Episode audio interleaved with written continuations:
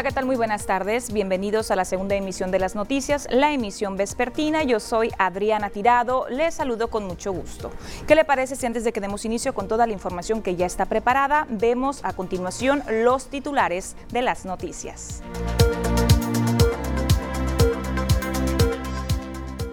Reforzarán protocolos sanitarios para la recta final de la Serie del Caribe. Se retrasa atención a pacientes COVID en hospitales locales.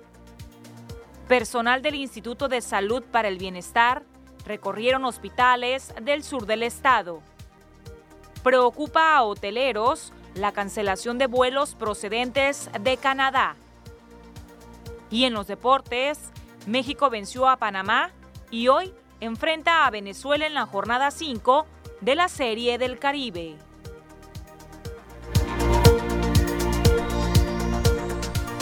Comenzamos con la información de ese día, jueves 4 de febrero. El próximo 6 de febrero precisamente concluye la Serie del Caribe edición 2021 y mientras tanto las autoridades del gobierno del estado, particularmente de la Secretaría de Turismo, nos comparten a continuación algunas de las estimaciones de la posible derrama económica que se generará para el municipio de Mazatlán. Una derrama económica de 500 millones de pesos es lo que estiman que deje la Serie del Caribe que se lleva a cabo en Mazatlán. El secretario de Turismo en Sinaloa, Oscar Pérez Barros, dijo que la proyección es del 31 de enero al 6 de febrero, donde por semana tiene una ocupación hotelera del 65% de manera general, pero este fin de semana esperan que sea entre 75 y 80%. Bueno, siempre se hace el esfuerzo, sabemos que siempre es, un, es, un gran, una gran insistencia y un, un, estar insistiendo. Yo creo que, que todos los, eh, los comercios, todos los restaurantes, todos los hoteles eh, eh, te exijan el uso de los protocolos, sirven como filtros. Pero obviamente cuando entran en la fiesta y todo esto es donde tenemos áreas de oportunidad en los bares, pero quiero agradecer también el trabajo conjunto que se hace de municipio de la mano con Protección Civil del Estado y Protección. En cuanto a las imágenes que han surgido en redes sociales del evento de la Serie del Caribe, el funcionario dijo que hay que tener cuidado con ellas.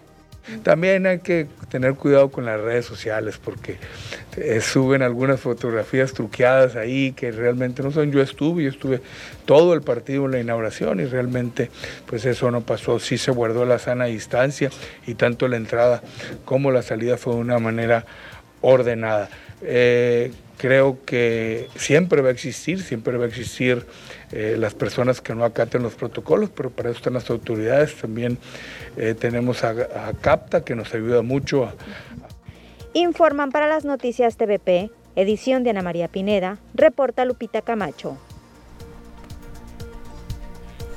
Y mientras tanto, con la cancelación de vuelos procedentes de Canadá hacia los destinos turísticos de nuestro país, bueno, pues el sector hotelero aquí en el puerto de Mazatlán ya comienza a inquietarse por esta situación. El sector hotelero de Mazatlán se mantiene preocupado ante la reciente cancelación de vuelos de Canadá y otras restricciones que ha impuesto dicho país para viajar a destinos turísticos de México. Carlos Verdeguez Sacristán, vicepresidente de la Asociación de Hoteles y Empresas Turísticas de Mazatlán, señaló que esto tendrá un impacto negativo en los niveles de ocupación, que de por sí ya se vieron disminuidos en el mes de enero. El, primer ministro canadiense ha estado insistiendo mucho que los canadienses ni siquiera viajen dentro de Canadá, pues, o sea, que no salgan, punto, ¿no? Entonces esto es nada más un reforzamiento de eso. Son tiempos muy complicados, muy cambiantes, muy difíciles, o sea, eh, las cosas se están pintando muy duro, muy, muy duro. En enero estuvimos, digo, no estuvimos arriba del 28% de ocupación.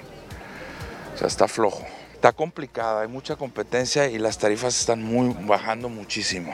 Pese a ello, dijo que se mantiene un poco de optimismo para Semana Santa pues aunque aún son inciertas las reservaciones para Mazatlán, el hecho de que en Estados Unidos se avance en vacunación contra el COVID-19 podría suponer un repunte próximo de visitantes provenientes del país vecino. Estados Unidos ya trae 1.5 millones de personas que se están vacunando diario. ¿no? La meta era 1, ya están en 1.5 y Estados Unidos le van a entrar esta semana que entra, esta semana y la semana que entra cerca de cuarenta y tantos millones de, de vacunas. Entonces, eh, esa parte va muy, muy bien. Pues mira, Semana Santa es que lo que hemos aprendido de esta pandemia es que ya no podemos prever nada, pues. Podremos opinar de Semana Santa dos semanas antes de Semana Santa. Yo estoy optimista, ¿no? Verdeguesa Sacristán indicó que por ahora el destino tuvo un respiro con la realización de la Serie del Caribe 2021, con la que esta semana se han mantenido niveles de hospedaje del 45%, que han permitido seguir operando con la plantilla laboral completa, particularmente en los hoteles de Zona Dorada. Con imágenes y edición de Gustavo García, reportó para las noticias TVP Cecilia Barrón. Y debido a esta situación, la cancelación de vuelos procedentes de Canadá hacia destinos turísticos de nuestro país, bueno, pues la flotilla de unidades de Atamsa podría reducirse, así lo estimó el presidente de Atamsa, Román Aguayo Hernández. Mira, nosotros todavía seguimos lo que es la flota vehicular trabajando apenas con un 80% y seguramente ante esta situación que se viene, si recuperamos por la situación de las eh, declaraciones que hubo del gobierno de Canadá con la restricción y el cierre de fronteras, en el caso de Estados Unidos que están exigiendo los TED de COVID negativo, pues va a haber una baja muy, muy considerable de pasaje y posiblemente tengamos que reducir todavía más la flota vehicular. Definitivamente sí, estamos muy a la expectativa, no creemos que vaya a mejorar esto, te lo reitero. Los eh, destinos que nosotros tenemos que nos surten o traen aforo de pasajes, la Ciudad de México, Estado de México, Nuevo León y son los estados que están en semáforo rojo. Está, eh, de alguna manera les estamos dando este, menos ingresos porque lo que hacemos es que les estamos rotando. Descansan eh, el 80% trabaja y el 20% descansa, reingresa. Eso representan alrededor de 18, 20 unidades. Antes de hacer la primera pausa comercial, voy a compartir algunos reportes que nos están haciendo llegar mediante nuestra línea de WhatsApp. Están señalando que el alumbrado público de la calle Rafael Buelna entre Juan de la Barrera y Vicente Suárez, esto en la colonia Benito Juárez, tienen lámparas nuevas, pero no las prenden. Está muy oscuro durante las noches. Repito, la ubicación Juan de la Barrera calle Rafael Buelna, entre Juan de la Barrera y Vicente Suárez, colonia Benito Juárez. También hay tres lámparas que no prenden, ya lo reportaron al 072 el día 7 de enero de este año. Incluso nos comparten el número de folio del reporte, excelente, 36.855, 36.855, ese es el número de reporte. Domicilio Arenas, número 125, entre calle Mar de Cortés y Arroyo, fraccionamiento Mar de Cortés. Y hasta el momento no han ido a reparar esas tres lámparas que están descompuestas y también otras dos lámparas no funcionan por la calle Ferrocarril de la colonia Santa Elena que están apagando constantemente y la calle se queda a oscuras, ya lo han ya se han registrado asaltos señalan entre las calles 5 de noviembre y 20 de febrero. Repito esta situación en la colonia Santa Elena. Mucho trabajo que tiene por hacer la Dirección de Servicios Públicos Municipales. Le voy a, recordar nuestro número telefónico, la línea de WhatsApp que ya está disponible 6692 40 5644. Aquí abajito le aparece para que se contacte con nosotros, nos mande reportes, eh, quejas con fotografía Incluso también nos puede compartir algún video, si usted lo tiene, lo puede tomar con su celular, nos lo manda directamente o también puede escanear el código QR que le aparece aquí a un ladito, con su teléfono lo escanea y de manera directa se va a enlazar su queja hacia nuestra línea de WhatsApp. Con esta información nos vamos a la primera pausa, continuamos en breve.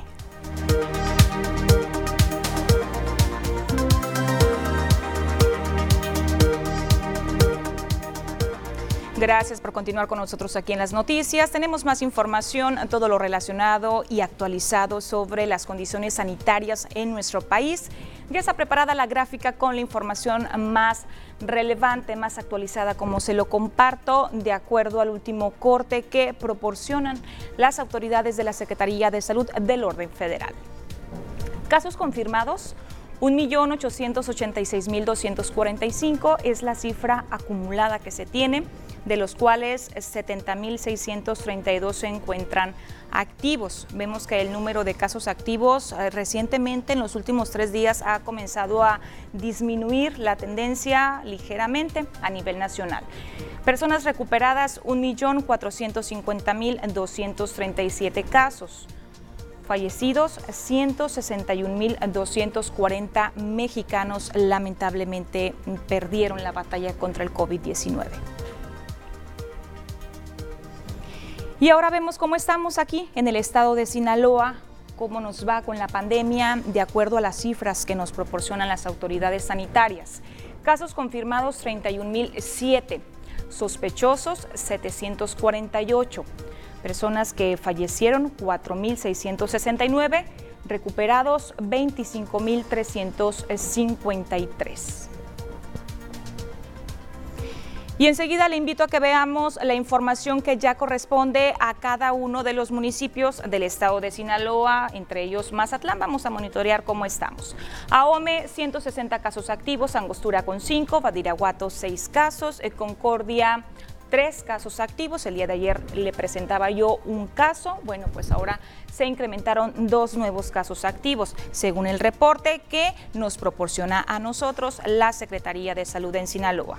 Cozalá eh, no presenta casos activos, Culiacán se mantiene en las mismas cifras, 533 casos activos, eh, Choice es 7 casos, Elota 4, Escuinapa 7, El Fuerte 20, Guasave 51, Mazatlán 96 casos activos, eh, seguimos estando en color azul, Mocorito 4, El Rosario 3, Salvador Alvarado 49, San Ignacio no presenta casos activos, Sinaloa municipio 15, Nabolato 22 casos activos.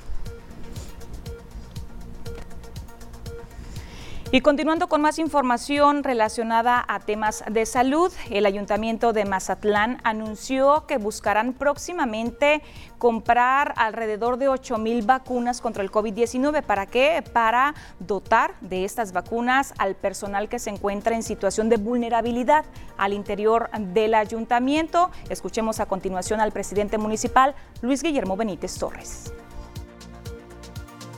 Estamos valorando. Lo que pasa es que ahorita la llegada de vacunas ha disminuido. Sí. Porque la producción mundial eh, no es la suficiente. Pero estamos buscando con un proveedor la posibilidad de conseguir para la gente más vulnerable del ayuntamiento, de los trabajadores del ayuntamiento. No sabemos si lo vamos a lograr. ¿Y ¿eh? cuántos eh, serían, alcalde? Son 8 mil aproximadamente. Para el ayuntamiento serían. Que estamos tratando de conseguir, no se ha conseguido. Estamos buscando. Pues ya veíamos las cifras que corresponden al municipio de Mazatlán, 96 casos activos para Mazatlán. Pero a continuación le voy a presentar la otra cara de la moneda, testimonios, experiencias que viven a diario bomberos veteranos de Mazatlán, quienes ellos están prestando el servicio de traslados de pacientes COVID a distintos hospitales de la ciudad señalan que en los últimos días han tenido que esperar hasta 40 minutos con el paciente arriba de la ambulancia esperando que ser atendidos dentro del hospital. El Cuerpo de Bomberos Veteranos de Mazatlán lanza un llamado a la conciencia de la población para continuar cuidándose en medio de la pandemia, pues en los últimos días han registrado un incremento en la demanda de traslados de pacientes activos y sospechosos de COVID-19. Desde el 15 de enero para acá hemos notado un repunte. Se esperaba por lo que fueron las, las fiestas decembrinas, pero ahorita estamos haciendo otra vez de 5 a 4 traslados por día. Para hacer el llamado a la ciudadanía de que utilicen el cubrebocas todo el tiempo y sobre todo que cumplan con todas las medidas que están proponiendo el sector salud para mitigar más esta contingencia. Con el fin de sensibilizar, el comandante Luis Fernando Leiva Solís compartió algunas de las experiencias que viven día a día durante los traslados hacia hospitales en la ciudad. Lamentó que han tenido que esperar hasta 40 minutos con un paciente en ambulancia porque no hay tomas de oxígeno o camas disponibles para pacientes COVID o con problemas de tipo respiratorio. Pues al llevar pacientes al ISTE, ya nos acabamos de toparla en esta semana de que no lo recibieron porque no tenían toma, no tenían espacio, le tuvieron que tramitar una hoja para trasladarlo al Hospital General. Ayer por la noche tuvimos otro de que se traslada grave un paciente sospechoso, pero tenía todos los síntomas, iba muy grave, ya él era un paciente que iba directo a que lo entubaran por la gravedad que llevaba. Los médicos comentaron que no tenían ventilador, este, que no tenían espacio, que no lo iban a recibir, pero el paciente le ocupaba una atención ya. En lo que se definía si se quedaba, se iba, lo recibieron pero pasaron alrededor de más de 40 minutos para que nos lo recibieran y es un estrés tan grande que se vive que se te empieza a morir la gente arriba de la unidad, pues. Una situación que han detectado la corporación es que muchas familias o pacientes prefieren permanecer y ser atendidos en casa para no acudir a un hospital. Leiva Solís reconoció que actualmente la carga de trabajo y de estrés entre el personal médico y de enfermería que atienden de primera línea ya es muy fuerte e incluso se han registrado conflictos al momento de trasladar pacientes COVID hacia los hospitales. Agregó que ante la impotencia de tener a un paciente esperando tanto tiempo en una ambulancia para ser atendidos en un hospital, han tenido que hacer algunas adecuaciones a sus procesos o protocolos. Con imagen y la edición de Pedro Velarde, Informa para las noticias TVP Adriana Tirado. Hay que precisar que el comandante de bomberos veteranos señaló que esa situación se ha presentado tanto en el Hospital del Iste, aquí en Mazatlán, como en las instalaciones del Seguro Social Nuevo. Voy a seguir con más información en temas de salud. Y es que en el Hospital del Iste, aquí en Mazatlán, también hay algunos testimonios de derechohabientes que están señalando la escasez de ciertos medicamentos. Recordemos que esta no es una situación nueva, es un problema muy añejo que han venido manifestando ya en diversas ocasiones, pero a continuación le voy a presentar el testimonio de la señora Carmen. Es difícil la situación que vivimos aquí los... Ah, los derechohabientes del ISTE porque los familiares por los que venimos por medicamento y eso nunca nos dan el medicamento completo. Nos informan que ya no hay el medicamento, pero tampoco nos dan otro para sustituirlo, tenemos que andarlo comprando. Yo en lo personal tengo más de un año que no me dan un medicamento y ese medicamento, eh, pues que porque no hay, y les pregunto a la farmacia y me dicen, pues llegaron dos cajitas. Entonces, si no alcanzo en eso en ese momento, pues ya no alcancé. Es de glaucoma se llama cetazolamida la, el medicamento que es el que el que nunca hay. Eh, tenemos un grupo de, Facebook donde estamos varias personas y se batalla de igual. Ahí andamos comprando, andamos viendo cómo conseguir nuestro medicamento porque no nos los dan. Y es un llamado a, las autoridades, aquí a la directora o al, al, encargado de farmacia que vea qué necesidades son y que se cubran las necesidades. Si son 10, pues 10 cajas. Y así como la señora Carmen, había otras personas que también estaban ahí en el hospital esperando ser atendidos, que les otorgaran sus medicamentos. Denunciaban la misma situación que la señora Carmen, pero por temor ellos no quisieron otorgarnos las declaraciones. Mire, antes de irnos a la pausa comercial, le informo que más adelante le vamos a compartir información sobre la visita que realizaron diversos representantes del INSABI por distintos hospitales del sur de Sinaloa. Pausa comercial, continuamos.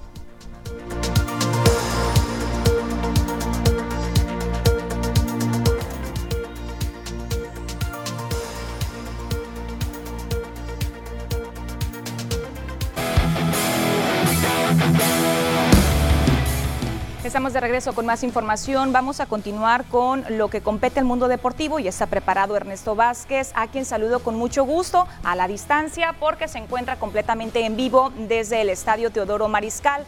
Muy buenas tardes, Ernesto.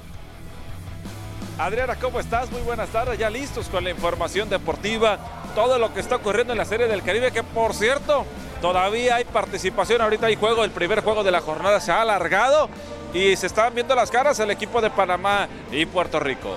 Pues adelante con toda la información.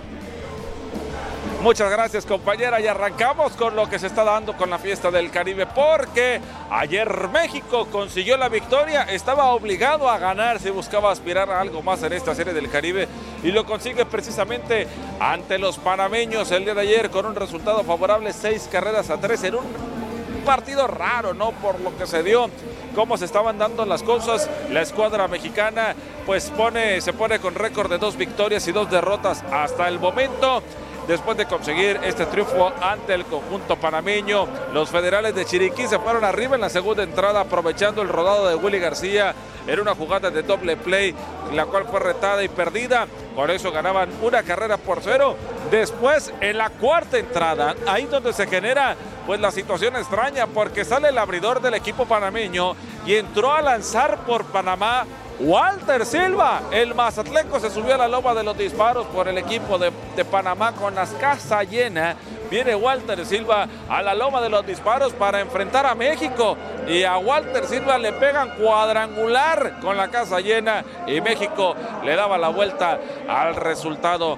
Cuatro carreras a uno en ese momento. Posteriormente llegaron un par de carreras más del equipo mexicano. La victoria fue para eh, Anthony Vázquez por parte del equipo de México y el salvamento para Baldonado, que por cierto es panameño Baldonado y está lanzando para el conjunto mexicano. Vamos a escuchar al manager Benjamín Gil por parte del equipo de Tomateros México. Sí, definitivamente ellos uh, teniendo una, excelente serie del Caribe. Este, han peleado ayer, iban, iban perdiendo por un margen amplio y demostraron el, tipo de equipo que son. Este, pelearon y pelearon hasta darle un, pequeño susto a, Dominicana, inclusive.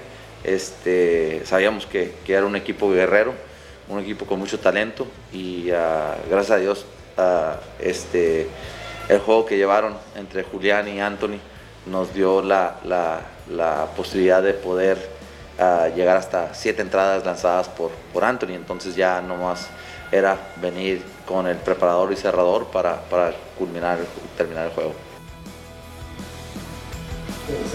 Bueno, vámonos con más de lo que se está dando en esta serie del Caribe y ayer el equipo de la República Dominicana continúa con su paso perfecto, ya cuatro victorias para este equipo. Aquí en Mazatlán derrotó dos carreras a cero al conjunto de Venezuela con eso prácticamente se agencia lo que viene a ser la primera posición del rol y estará sin problema en la semifinal y todo apunta que también estaría en la final. Dominicana estaría enfrentando en la semifinal el día de mañana al equipo que termina en la cuarta posición del standing. No, hoy el equipo de República Dominicana enfrenta a la escuadra de Colombia después de este partido que se está desarrollando. En otro partido, el conjunto de Puerto Rico se vio las caras ante los colombianos, precisamente un duelo que termina dos carreras a uno a favor de la escuadra de Puerto Rico, terminando de una forma inusual. Novena entrada, casa llena, llegaría la carrera de caballito para el conjunto boricua, con lo cual pues ya amarra su tercera victoria en lo que va de esta serie del Caribe. Y ahorita está venciendo al equipo de Panamá nueve carreras a seis en el primer duelo que se está dando en la jornada, la última del rol aquí en la serie del Caribe. Un partido que ya va para prácticamente las cuatro horas en lo que es el duelo entre el conjunto de Puerto Rico y Panamá. Eso en los resultados hasta el momento. Pero también la fiesta del Caribe se vive de una forma distinta. Las bellezas que se presentan en la serie del Caribe. Mi compañero José Manuel Correa nos preparó la siguiente información. Amigos de TVP, les saluda José Manuel Correa desde las instalaciones del Estadio Teodoro Mariscal. La fiesta caribeña continúa, el béisbol invernal todavía continúa, por supuesto, y un deporte hermoso, por supuesto que cuenta con aficionadas, que son bellezas. Vamos a ver esta información, acompáñenme.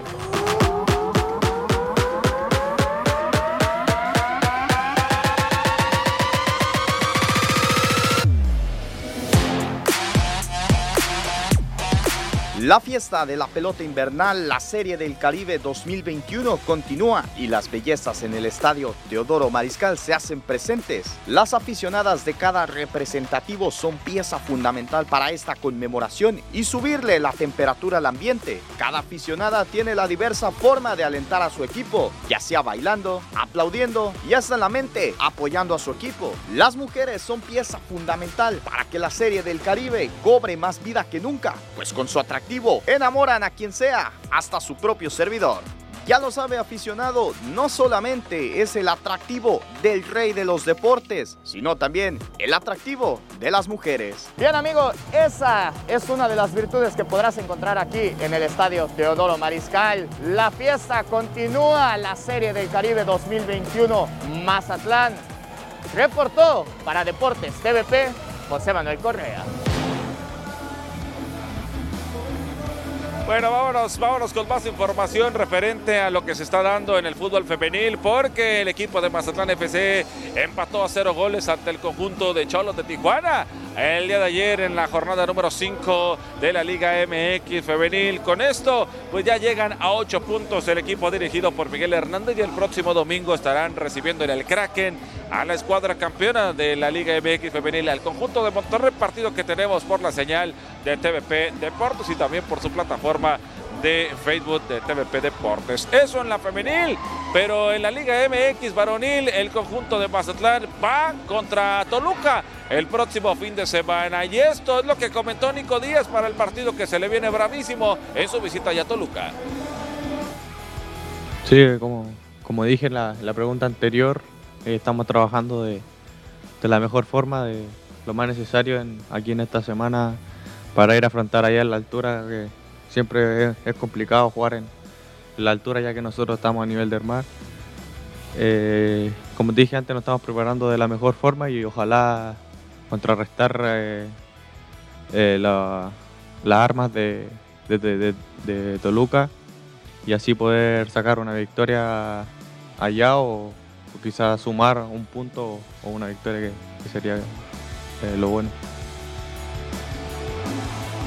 Bueno, vámonos con más porque el equipo de Tigres, el Tigres consiguió la victoria en su presentación en el Mundial de Clubes al vencer por marcador de dos goles a uno al Ulsan Hyundai del equipo ese que tiene participación en la Liga Asiática con doblete de André Pierre Guignac. El equipo de Tigres comienza con el pie derecho su participación en el Mundial de Clubes y a ver, a ver qué le depara a este conjunto regiomontano que arranca con victoria ayer el Mundial de Clubes y el francés fue pieza fundamental para este triunfo sumando sus tres primeros puntos.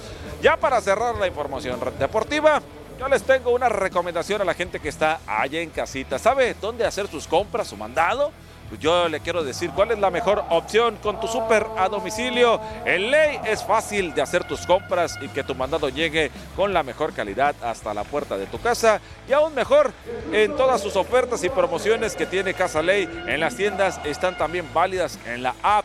Con decirle que hasta mis puntos privilegia puedo canjear y acumular cada compra. Ya lo sabe con tu súper a domicilio con Ley.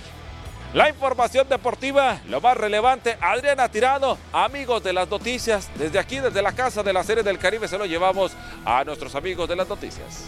Muchísimas gracias por la información, por la recomendación y desde luego que le vaya muy bien al equipo de México para esta tarde en su encuentro contra Venezuela. Así es, 8 de la noche está pronosticado que arranque el partido, Adriana. Importantísimo asegurar el triunfo para poderse tener vida el día de mañana en las semifinales pues que les vaya muy bien. Muchísimas gracias Ernesto Vázquez con eh, toda la información del mundo de los deportes en vivo desde el Estadio Teodoro Mariscal. Tenemos que irnos nosotros a la pausa comercial, regresamos en breve.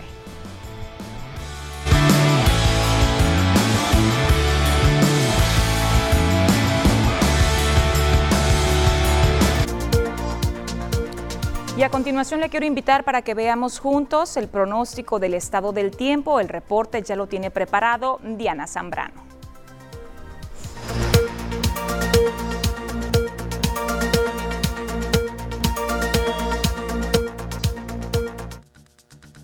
Hola, ¿qué tal? Y buenas tardes, bienvenidos aquí al reporte meteorológico. Qué gusto acompañarlos en esta tarde. Comenzamos con el mapa nacional para conocer las temperaturas actuales en algunos puntos importantes del país. Comenzando por la frontera en Tijuana, actualmente con un cielo parcialmente despejado y 17 grados. La Paz el día de hoy con 28 grados. Guadalajara muy soleado el día de hoy con 29 grados. Acapulco 28. Y ya para finalizar, más al sur con Mérida, actualmente con 28 grados y la condición de cielo parcialmente despejada. Nos vamos a conocer las temperaturas actuales para nuestro estado Sinaloa, las cuales varían entre los 23 y los 32 grados y que nos esperan los próximos días. Comenzando en el puerto de Mazatlán, actualmente con un cielo parcialmente despejado, lo cual se mantiene para el fin de semana, las máximas que van a variar solamente los 22 y los 24 grados y ya las mínimas que se prevén de entre 10 y 12 grados para el día de mañana en el puerto de Mazatlán. En la capital Culiacán, actualmente con un cielo parcialmente despejado y 32 grados. Mañana la máxima que alcanza los 31 grados con cielos despejados para este fin de semana y las mínimas que se prevén de entre 9 y 10 grados para los próximos días en la capital. En Guamuchi la condición de cielo parcialmente despejada y 32 grados se mantiene como máxima para el día de mañana, con cielos totalmente despejados para sábado y domingo, las mínimas que se prevén de entre 9 y 12 grados para el sector de Guamuchil. Más al norte, en Guasave, actualmente con un cielo parcialmente despejado, 31 grados y ya el día de mañana disminuye un poco hasta llegar a los 30 grados, cielos despejados y las mínimas que se prevén de entre 8 y 11 grados para el sector de Guasave.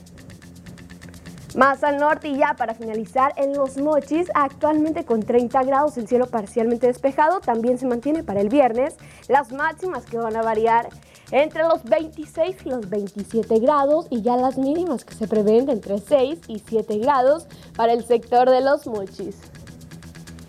Respecto a la fase lunar, mantenemos aún en luna llena, la salida de la luna a las 0 horas con 8 minutos, la puesta de la luna a las 11 con 42 minutos, la salida del sol a las 6 de la mañana con 51 minutos y ya para finalizar la puesta del sol a las 17 horas con 57 minutos. Hasta aquí el reporte meteorológico.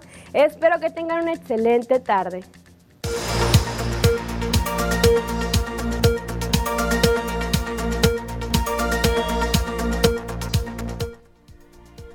Tenemos anuncios comerciales, regresamos enseguida.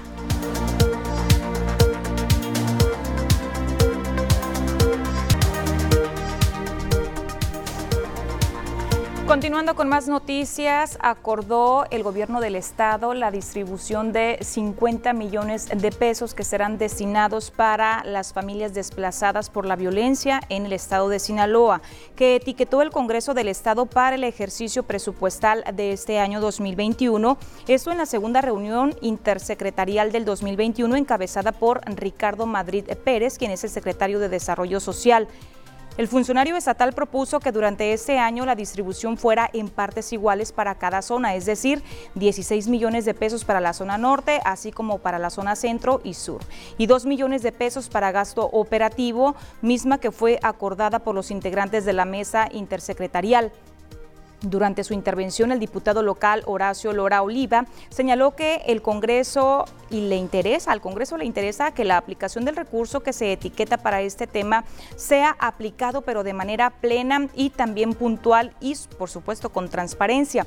Por su parte, los representantes de familias desplazadas manifestaron su conformidad ante la distribución de este recurso para las familias desplazadas. La señora Esperanza Hernández Lugo, representante de familias desplazadas de la zona centro-norte de Sinaloa, externó que lo más importante para el grupo vulnerable al que representa es seguir eh, con el proceso de adquisición de terrenos. Escuchemos. Como lo hemos venido haciendo año tras año, la idea es que tomemos una decisión colegiada donde tengamos la participación, por supuesto, de las dependencias e instancias que de manera coordinada damos atención a este tema tan importante donde pues debemos, debemos decir que con todos los asegúnes, complicaciones, hemos venido teniendo avances sustantivos. Y en otros asuntos, el día de ayer el gobernador del estado, Quirino Ordaz Coppel, anunciaba la visita para el día de hoy del titular del INSABI para la zona sur del estado. Bueno, pues el funcionario federal canceló, sin embargo la agenda de trabajo se llevó a cabo, continuó, pues visitaron la zona sur del estado representantes del INSABI. Hospitales de municipios del sur de la entidad adscritos a la Secretaría de Salud fueron visitados por representantes del Instituto de Salud para el Bienestar. Uno de estos fue el Hospital Integral de El Rosario, en el que se realizó un recorrido encabezado por el secretario de Salud en Sinaloa, Efren Encinas Torres, detectando deficiencias en infraestructura y equipamiento. Es un, es un conjunto de mejoras, entre ellas las áreas físicas, desde luego, eh, buscar eh, mejorar las condiciones de trabajo y de atención sobre todo para los pacientes. También al personal trabajador médico eh, y de todas las áreas administrativas que atienden aquí y mejorar también la capacidad física instalada, también con personal necesario que permanezca en la unidad para atender las 24 horas del día de lo que demanda la población. Merece un acondicionamiento general, áreas de consulta externa, por supuesto, área de tococirugía, quirófanos y hospitalización. Al respecto, Carlos Sánchez Meneses, coordinador nacional de infraestructura hospitalaria, aseguró que existe disposición de parte del gobierno federal para realizar los mejoramientos que dicho nosocomio requiere. Pues el fortalecimiento lo estamos viendo aquí en Sinaloa porque se está por terminar el hospital de Culiacán, ya se terminó Mazatlán, eh, está terminándose el pediátrico en, Culiacán. Entonces, eh, hoy venimos a Rosario a, ver cómo están las instalaciones, eh, qué, qué es lo que se tiene que hacer, lo vamos a poner en la mesa. Para tomar una decisión aquí, pues necesitamos hacer una cierta investigación, que es lo que estamos haciendo, estamos trabajándolo, y inmediatamente que tengamos la buena noticia, pues se lo haremos saber primero que nada al señor gobernador y al señor secretario. Siendo anfitrión en el recorrido, el alcalde de Rosario, Manuel Pineda Domínguez, dijo que la visita dejó un buen sabor de boca, luego de haber gestionado por cinco años que la federación apoyara la rehabilitación de unidades médicas en el municipio. Sentimos primero que nada muy contentos eh, de poder aterrizar eh, la inspección ocular que hemos venido solicitando durante casi cinco años de nuestro gobierno.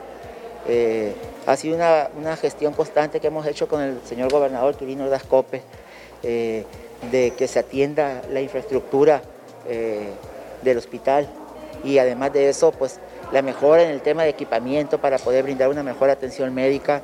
Por sus propios ojos, pues miraron cuáles las condiciones del hospital, que es un hospital que la verdad tiene 20 años eh, y que su vida media caducó antes.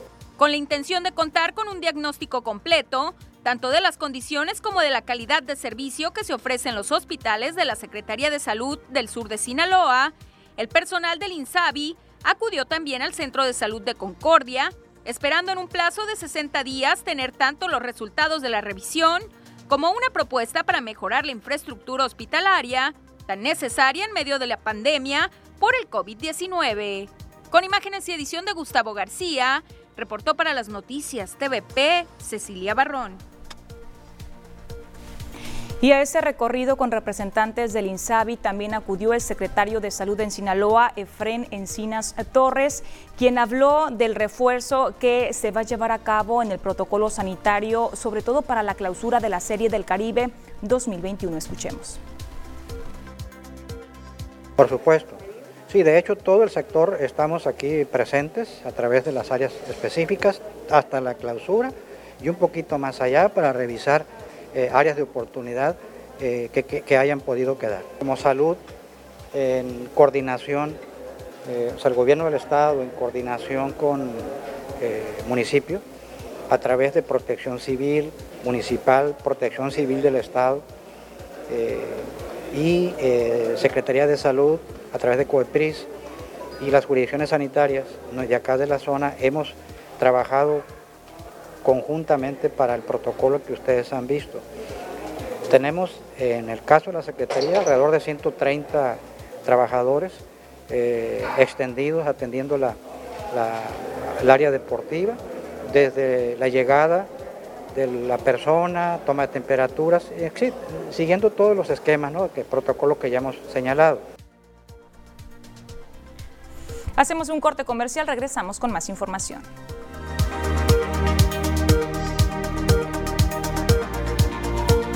Una persona lesionada con heridas cortantes en el abdomen es el saldo que dejó una pelea entre dos hombres dedicados a limpiar vidrios. El percance tuvo lugar sobre la avenida Cruz Lizárraga a la altura de la parte trasera de un conocido hotel. La versión extraoficial señala que se trata de una discusión que ya venía dándose por días por disputa del área de trabajo. Continuamos.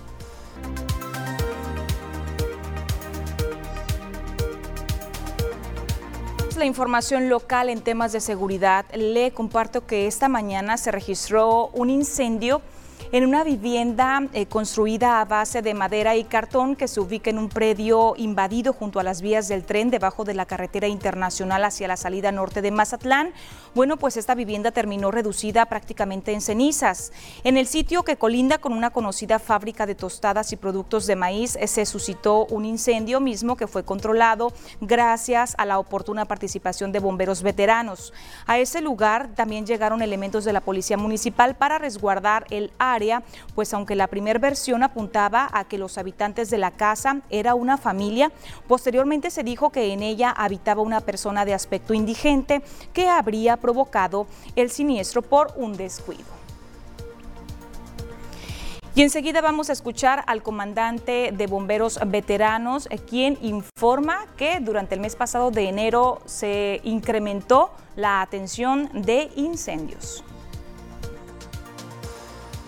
En enero, pues yo creo que sí ha aumentado un 20% este tipo de atenciones. Hemos llegado a tener una, una, se puede decir, hasta tres por semana, tres, cuatro por semana. Y gracias a Dios hasta ahorita ha quedado nada más en pequeños, pequeñas pérdidas, que nada más viene siendo lo que es el boiler, el área de lavado, lavadoras, cosas así, ropa. Hemos presentado problemas igual en boilers, en calentones, este, fugas de gas por los mismos boilers y pues la recomendación sigue siendo la misma, que den mantenimiento preventivo, correctivo, si notan alguna anomalía en este tipo de aparato, pues mejor apaguen o cierren eh, lo que es el gas y traigan una persona experta para que se lo revise, le dé mantenimiento y si hay que cambiar alguna refacción, cámbienla. No son muy costosas, más costoso es perder el patrimonio. El llamado y ahí está la, vaya, los focos rojos de precaución en este tema, hay que tener mucho, mucha mucho respeto.